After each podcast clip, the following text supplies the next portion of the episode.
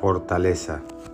La fortaleza es una de las virtudes cardinales, es decir, que junto con la prudencia, la justicia y la templanza, son como la brújula que nos indica el norte, el sur, el este y el oeste, es decir, los puntos cardinales, para caminar por el sendero de una vida recta y buena. La fortaleza es también un don del Espíritu Santo, que nos es dado como regalo. La fortaleza nos ayuda a superar las dificultades y tentaciones que se nos presentan en la vida. Es la virtud que da la fuerza a nuestra voluntad para buscar y obrar el bien con constancia. Nos ayuda a realizar la voluntad de Dios y a buscar el bien del prójimo permanentemente.